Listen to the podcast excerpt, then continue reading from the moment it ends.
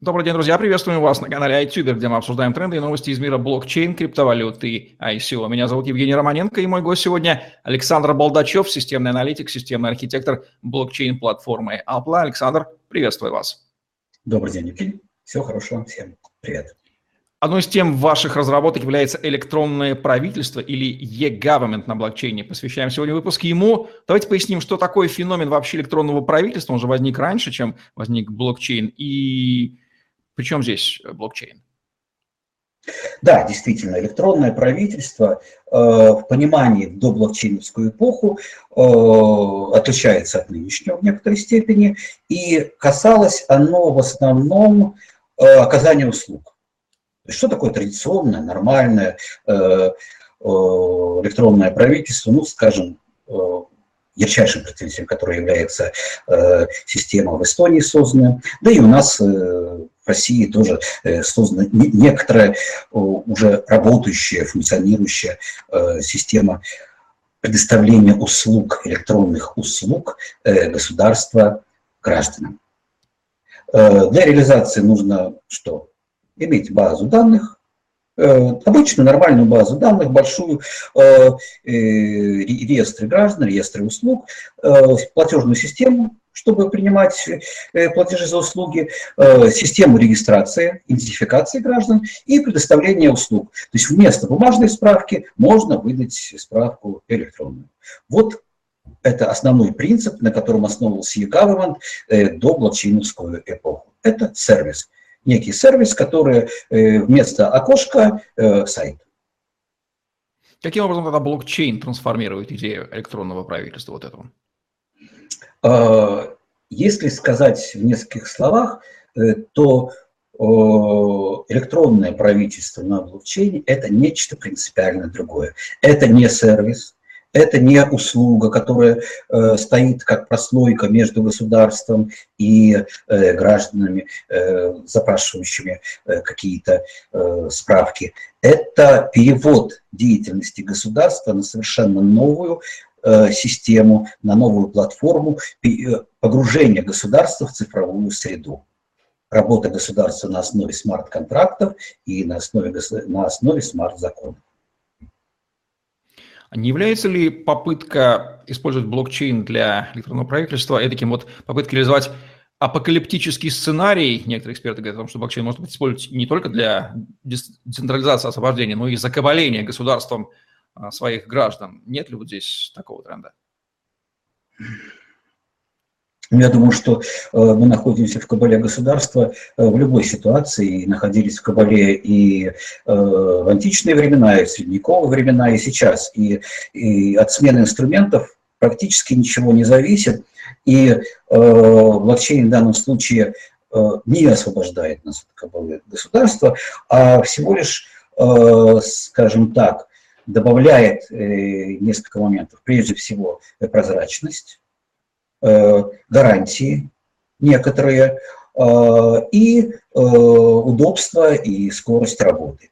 И устранение некоторых расходов, издержек Э, которые были связаны э, именно э, с бумажным документооборотом, с долгостью заключения контрактов, с длительностью получения справок. То есть рядовой гражданин только выиграет. Если кому есть что бояться, есть что скрывать. Если э, кто э, пытался проводить какие-то сделки э, путем подлога, те, конечно, пострадают. И попадут, действительно попадут э, под влияние государства очень сильно, и э, их жизнь может сильно измениться. Какие условия должны соблюдаться и требования должны выполняться для перевода электронного правительства на блокчейн? Это очень сложный вопрос. Мы вели э, переговоры со многими э, представителями государственных структур, э, в частности на Востоке, э, в Эмиратах. Э, есть желание перевести э, свою деятельность на э, блокчейн-платформы, но мы сталкиваемся здесь с многими ограничениями. Ну, прежде всего, государство, правительство не хотят работать на публичной платформе. Они говорят, что только приватные. Мы поставим сервера у себя в департаментах, и будем контролировать э, деятельность блокчейна. Ну, как абсурдно это не звучит, но они этого хотят. Э, э, второе, что, с чем сталкиваемся, они боятся переводить все данные в блокчейн. То есть стоит задача э, каким-то образом скрестить, соединить блокчейн и имеющиеся IT-решения э, в существующих государствах. Будет ли это через некие API-системы, либо как-то иначе, но это тоже одно из основных условий. Если говорить э, в целом, то задача перевода государств на блокчейн решается в несколько этапов, ну, и, скажем, и в несколько задач. Одна задача – состояние, со, составление реестра. То есть прежде всего для того, чтобы реализовать э, программы смарт-контракты и смарт-законы, мы должны перевести э, в реестры блокчейна все, что участвует в этих смарт-контрактах и смарт-законах. Это реестр персон, реестр компаний, реестр э, недвижимости, реестр всех, всех видов собственности, э, которые контролируются государством. Э, вторая задача, которая в меньшей степени касается блокчейна, но касается организационных и правовых моментов, это идентификация граждан. То есть нужно каким-то образом, прежде всего, раздать ключи гражданам, и провести идентификацию ключа и персоны какими-то биометрическими способами, либо э, какими-то правовыми моментами. Ну, скажем, э, для того, чтобы продать э, свою недвижимость, я должен прийти в специально учрежденный офис, и в этом офисе человек своим ключом, который имеет право подтвердить, э, должен подтвердить, что я пришел, имею намеренность продать, я нажимаю свою кнопку, подтверждает подпись своим ключом, он нажимает кнопку в интерфейсе, э, подтверждает э, запись своим ключом, и тогда сделка может совершиться. То есть вот эту систему правовую, организационную нужно решить э, в рамках правовой системы государства. Вот.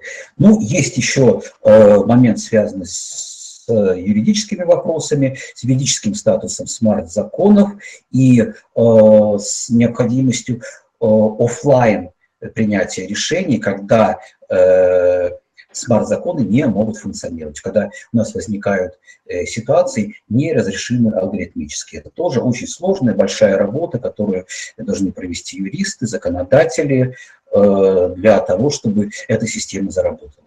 То есть переход на блокчейн государства очень сложное, большое мероприятие и связано прежде всего сложности перехода с офлайн мероприятиями, с офлайн решениями, э, с большой законодательной работой.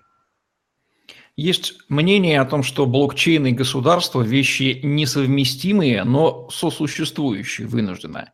Как вы относитесь к ней? И совместимы ли феномен блокчейн с феноменом государства? Не взаимоисключающие ли они? Почему и сопротивление, собственно, у них возникает?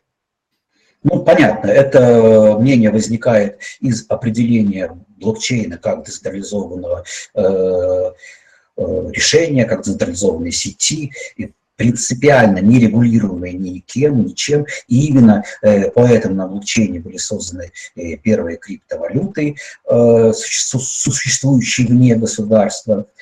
Э, но это ограниченное понимание блокчейна. То есть если мы понимаем блокчейн именно как темпоральную событийную базу данных э, с криптомеханизмом, э, предельно, обеспечивающую предельную защищенность данных о некоторых событиях, то почему бы эту базу данных не использовать э, в рамках организации деятельности государства? Государство – это такой же орган, такое же сообщество людей, которые э, вступают в отношения э, с друг с другом, э, которые фиксируют некоторые события. И вот многие из этих событий поддаются алгоритмизации, и нет никакого криминала, а наоборот, так и просится использовать блокчейн э, как инструмент, э, который позволяет э, урегулировать, соотнести, организовать деятельность внутри государственных структур и упростить работу. Озвученная вами логика не вызывает, в общем-то, никаких сомнений.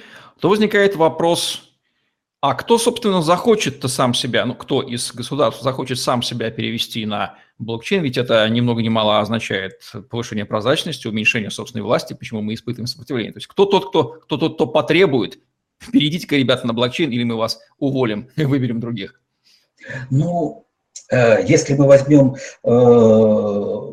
есть три типа государства, и по-разному относящиеся к блокчейну, наверное, вот, вот с этой стороны. Есть ну, европейские демократии, типа там норвежской, да, э, которая просто честно, откровенно ставит перед собой цель государства улучшить жизнь людей. Поэтому, если они понимают, что э, какие-то э, транзакционные издержки, расходы на, на содержание государства будут уменьшаться, а значит будут э, дополнительные средства на социальные какие-то расходы, то это государство может пойти на переход как части или полностью своей деятельности на блокчейн.